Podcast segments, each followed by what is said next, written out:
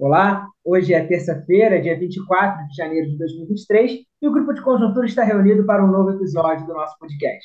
Eu sou Gabriel Chianca e comigo estão os pesquisadores Francisco Eduardo Pires e Margarida Gutierrez. Ao longo das últimas semanas, o Grupo de Conjuntura vem trabalhando consistentemente que a prioridade na política econômica é o novo arcabouço fiscal, uma medida que, que, é, que vem primeiro e que vai ser importante, inclusive, para que outras medidas sejam adotadas em seguida. Esse tema tem sido bem trabalhado por aqui. É por isso que no episódio de hoje nós vamos abordar outros dois temas relevantes no, no debate econômico nacional e que estão nos holofotes nessa semana, temas que vêm, sido debat vêm sendo debatidos e o grupo de conjuntura traz para você, com professores altamente qualificados, clareza sobre esses temas e também num vocabulário acessível. Esses dois, os dois temas do episódio de hoje são a moeda comum com a Argentina e o regime de metas de inflação. Eu quero convidar, primeiramente, a professora Margarida Gutierrez. Bom, obrigada aí, Gabriel. Vamos falar um pouquinho sobre esse debate que está surgindo em torno do regime de metas e das metas de inflação. Nós temos no Brasil um regime de metas de inflação, ele tem algumas institucionalidades, vamos dizer assim. Uma delas é que quem fixa a meta não é o Banco Central, é o Conselho Monetário Nacional. E o Conselho Monetário Nacional a cada, é, no último dia útil de junho, ele, numa das pautas da sua reunião, tem lá a pauta relativa às metas de inflação, né? Pode que podem sofrer uma revisão para cima, para baixo, uma manutenção, e, em geral, nessa reunião, ele também já define as metas de inflação para anos na frente, que ainda não ficaram definidas. Bom, o que, que nós temos hoje? Para este ano de 2023, a nossa meta de inflação é 3,25. E as expectativas de inflação para esse ano, de acordo com a pesquisa Focus, fecharam em 5,48%, fecharam ontem. Para 2024, a gente tem uma meta de inflação de 3% ao ano. As expectativas de inflação hoje, para 2024, são de 3,84%. Para 2025, a meta é 3%, e as expectativas de inflação hoje são de 3,5%. Se a gente olhar no tempo, as expectativas de inflação num horizonte de tempo maior, que são esses anos aos quais eu estou me referindo, elas vêm aumentando sistematicamente. A cada semana elas estão subindo. Então, o que fazer?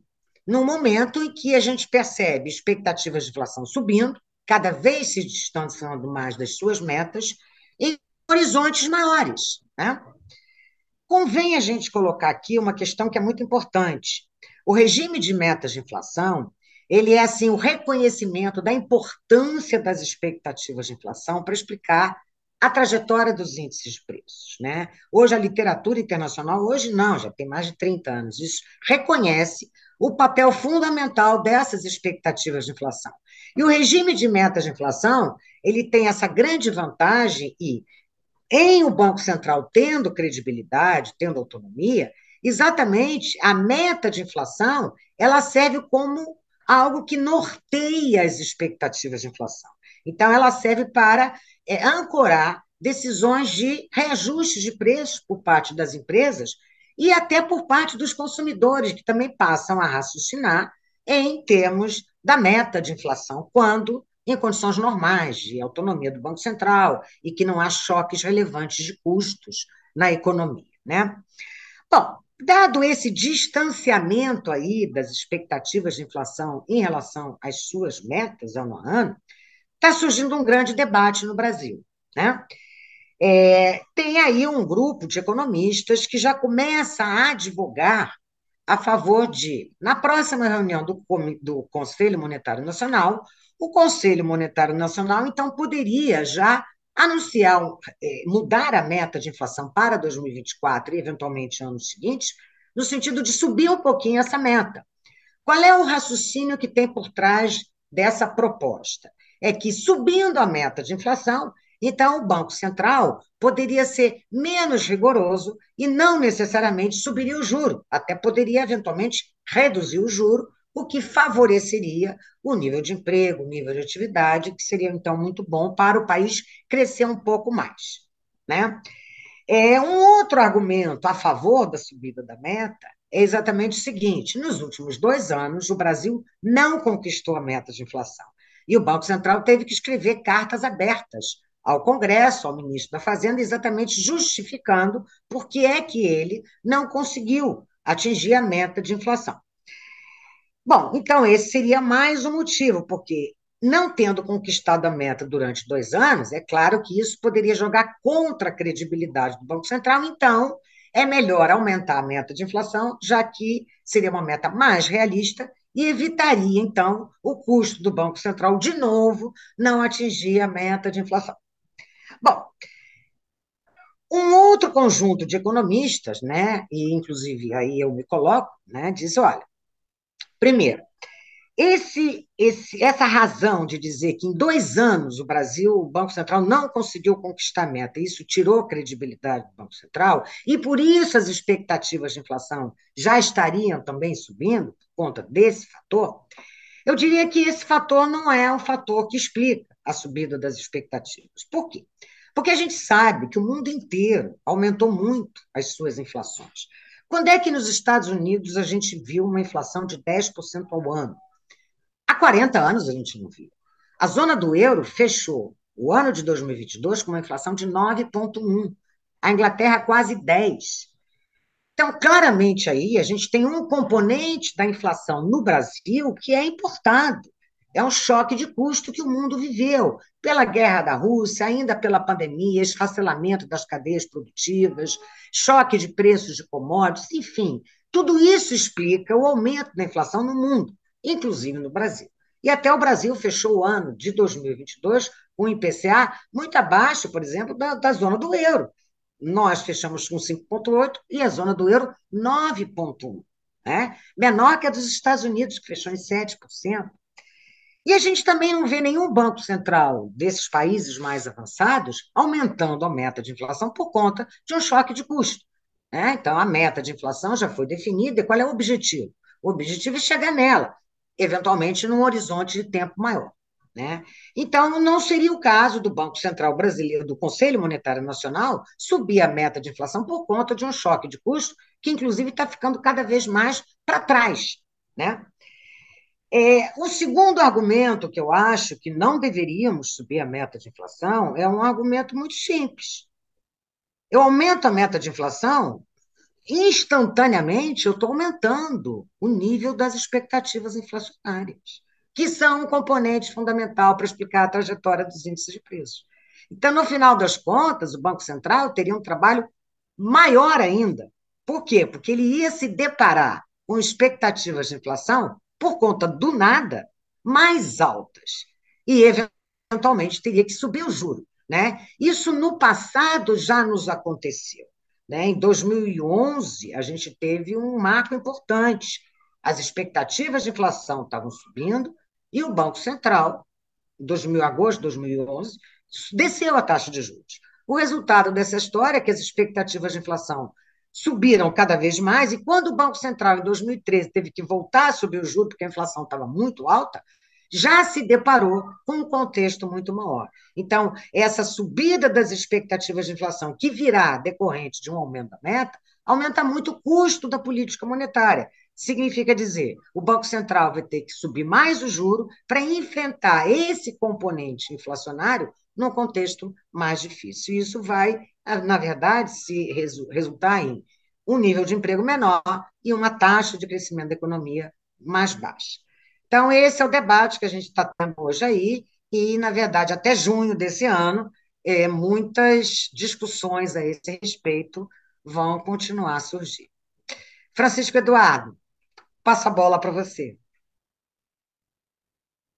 Vamos mudar de assunto agora, né, Margarida? Vamos. Vamos.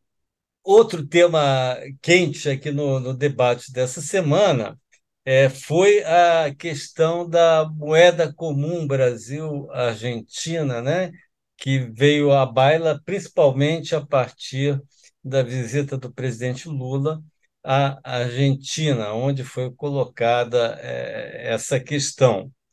É, o primeiro comentário que eu é, gostaria de fazer sobre isso é sobre o processo decisório que me em termos de agenda até, né, que me parece é, bastante preocupante. Quer dizer, é, é, esse processo em que você lança uma ideia e uma ideia num encontro de presidentes, não é em qualquer é, foro, né? É, lança uma ideia sem que tenha havido estudos prévios é, é, em nível técnico que embasassem a, a proposta. Né? Quer dizer, não se tem é, é, notícia desses estudos, né? e daí o caos que se seguiu é, ao anúncio da, da ideia. Né? É, é, primeiramente, o ministro da Argentina, é, da Economia da Argentina, o Sérgio Massa, deu uma entrevista ao jornal Financial Times, dizendo que se tratava de uma proposta de criação de uma moeda comum, a, a exemplo do euro, né? É, é, e essa entrevista, essa, essa entrevista, né, essa, de um ministro, obviamente, que aí tem um peso muito grande, a palavra do, do ministro, é, gerou todo um alvoroço né, em torno é, da ideia, porque pareceu bastante é, é, uma ideia fora do lugar. Né? É, de fato, quer dizer, a criação de uma moeda comum é algo tão distante da realidade atual que não deveria nem ser mencionada.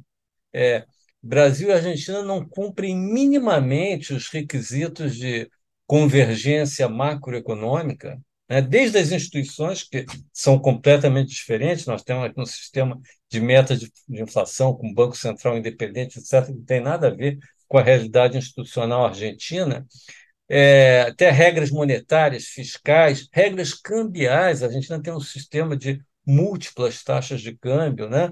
É, é, é níveis de inflação completamente díspares. A Margarida falando agora há pouco, né? a inflação brasileira fechou em 5,8%, a inflação argentina fechou o ano em quase 100%. É, tudo isso é, é, é, torna, quer dizer, a gente está muito longe de um processo de convergência macroeconômica, que é o pré-requisito para você começar. Cisco, posso fazer um adendo? Quantos anos o euro levou para ser implementado? Não, levou é, décadas é, e, e ainda assim partindo de situações muito mais homogêneas. Mesmo os países da periferia do euro, que, por exemplo, tinham uma inflação mais alta do que a alemã, tinham taxas de juros diferentes, níveis de dívida pública mais altos, mas não era um, um, nível de, de, de, de, de disparidade tão grande quanto o que a gente vê entre Brasil e Argentina. Né? É, é, então, tudo isso já torna essa ideia uma ideia que nem deveria ser colocada. Mas depois foi, houve uma, uma correção da informação numa nota do, dos ministros e presidentes, é, colocando que não, se trata fundamentalmente é de uma proposta, por enquanto, pelo menos. Estou falando por enquanto porque o ministro Massa depois disse: não, mas isso é o primeiro passo para chegar lá na moeda comum. Mas, enfim, é, por enquanto, pelo menos, seria uma ideia de uma moeda apenas para transações é, é, internacionais entre os países da região, né? Preservando-se as moedas é, locais, né, as moedas nacionais é, de, de cada país. Né? O que a gente é, é, é levado a pensar a partir disso aí é o seguinte: é que, na verdade, já existe. Quer dizer, isso aí, a coisa foi colocada como se, como só como se não existisse nada, como nada, como se nada tivesse sido feito até aqui. E, na verdade, já existe um sistema de pagamentos em moeda local, é, tanto pagamentos de exportação, importação e até de serviços, etc., em moeda local, é, tanto é, entre Brasil e Argentina, como também entre Brasil e Paraguai, Brasil e Uruguai. É, é, é, claro que você, esse sistema pode ser aperfeiçoado, melhorado, facil, criando facilidades, para o seu uso, etc., mas ele já existe, a gente não está partindo do nada. E o mínimo que a gente esperaria é que o Banco Central, que tem, é, ou os bancos centrais, na verdade, dos dois países que têm é, operado esse sistema já, no caso da Argentina, há 14 anos, desde 2008, tivessem, então, essas propostas de aperfeiçoamento. Mas isso não foi não foi apresentado, né? o que gera, então, muita é, é, é confusão. Né? É, o que a gente. É, quer dizer, uma das, da, um, uma das questões que foi levantada, inclusive, como, como uma justificativa, da, pelo menos da parte brasileira, né, para essa proposta, né? Dizer, além da questão mais geral, não, não vamos depender do dólar para as transações internacionais, vamos usar uma moeda nossa para as transações internacionais, além desse tipo de, de, de, de, de afirmação, é, uma justificativa é que a China estaria ocupando o lugar do Brasil no mercado argentino. O que me parece uma ideia muito estranha, já que, é, como justificativa, uma base muito estranha né, para para isso aí, já que a China não tem uma moeda comum com a Argentina. Ela não precisou disso para ganhar o espaço dela no mercado argentino. Né? Ela deu crédito, claro. O Brasil também pode dar crédito, não precisa dessa moeda comum para dar crédito é, aos exportadores é, para é, é, o mercado argentino. Né? É, na verdade, que, e aí olhando para o lado argentino, o que me parece que a dificuldade talvez maior é o fato de que a Argentina hoje, quer dizer, tem uma política, não é uma escassez de dólar, é um, um problema da política econômica argentina é, que tem levado a, a, a, a, problemas de balanço de pagamentos que que independem do fato de ser o, o, dólar a moeda utilizada. Né? É um excesso é, de é um déficit é, recorrente e a, a, a, é, uma, uma política econômica que gera uma incerteza que afugenta capitais é, da, da Argentina, inclusive política fiscal, política em relação à dívida externa, etc. Eu acho que esse é o problema da Argentina, que está levando, inclusive, à suspensão de pagamentos, suspensão a, a restrições a importações, etc. E é, é, a questão não é, invent, não é, não é você criar uma moeda para resolver isso. A questão é você criar políticas econômicas mais é, sólidas, né? que é, é, permitiriam, então, é, você é, impulsionar, a partir de uma situação macroeconômica mais sólida, impulsionar as transações entre os países. Inclusive, aí o crédito do Brasil ao comércio da Argentina se justificaria totalmente. Né? então, um ponto que eu colocaria sobre esse debate é só que enquanto enquanto um debate sobre uma moeda comum, a, a exemplo do euro, é uma ideia totalmente fora é, do lugar, fora de época de lugar. Quanto uma proposta para uma moeda comum, é, uma moeda para as transações regionais, é, eu acho que isso aí tem que ser bem mais desenvolvido, né? mas pode ser uma coisa interessante, mas não como uma tábua de salvação para problemas que têm outras é, é, raízes que não essa. Tá? Então, é basicamente isso aí. Eu não sei se, se Margarida ou Gabriel tem algo a acrescentar. Não, talvez para o nosso ouvinte, Francisco, seria interessante falar um pouquinho sobre como seria o sistema de compensação, que por trás dessa ideia, como você estava me explicando antes da gente fazer a gravação, existe aí, por suposto, um sistema de compensação entre bancos centrais, porque eu acho que você poderia explicar melhor do que eu, para a gente entender aí esse mecanismo de troca de moedas. Os bancos centrais garantiriam as transações, mas tem gente, de, Banco Central devendo ao outro Banco Central. Né? É, tem um Banco Central credor e um Banco Central devedor. É, no sistema de pagamentos em, em moeda local, é, os, o importador argentino paga é, é, em pesos e o exportador argentino recebe em peso.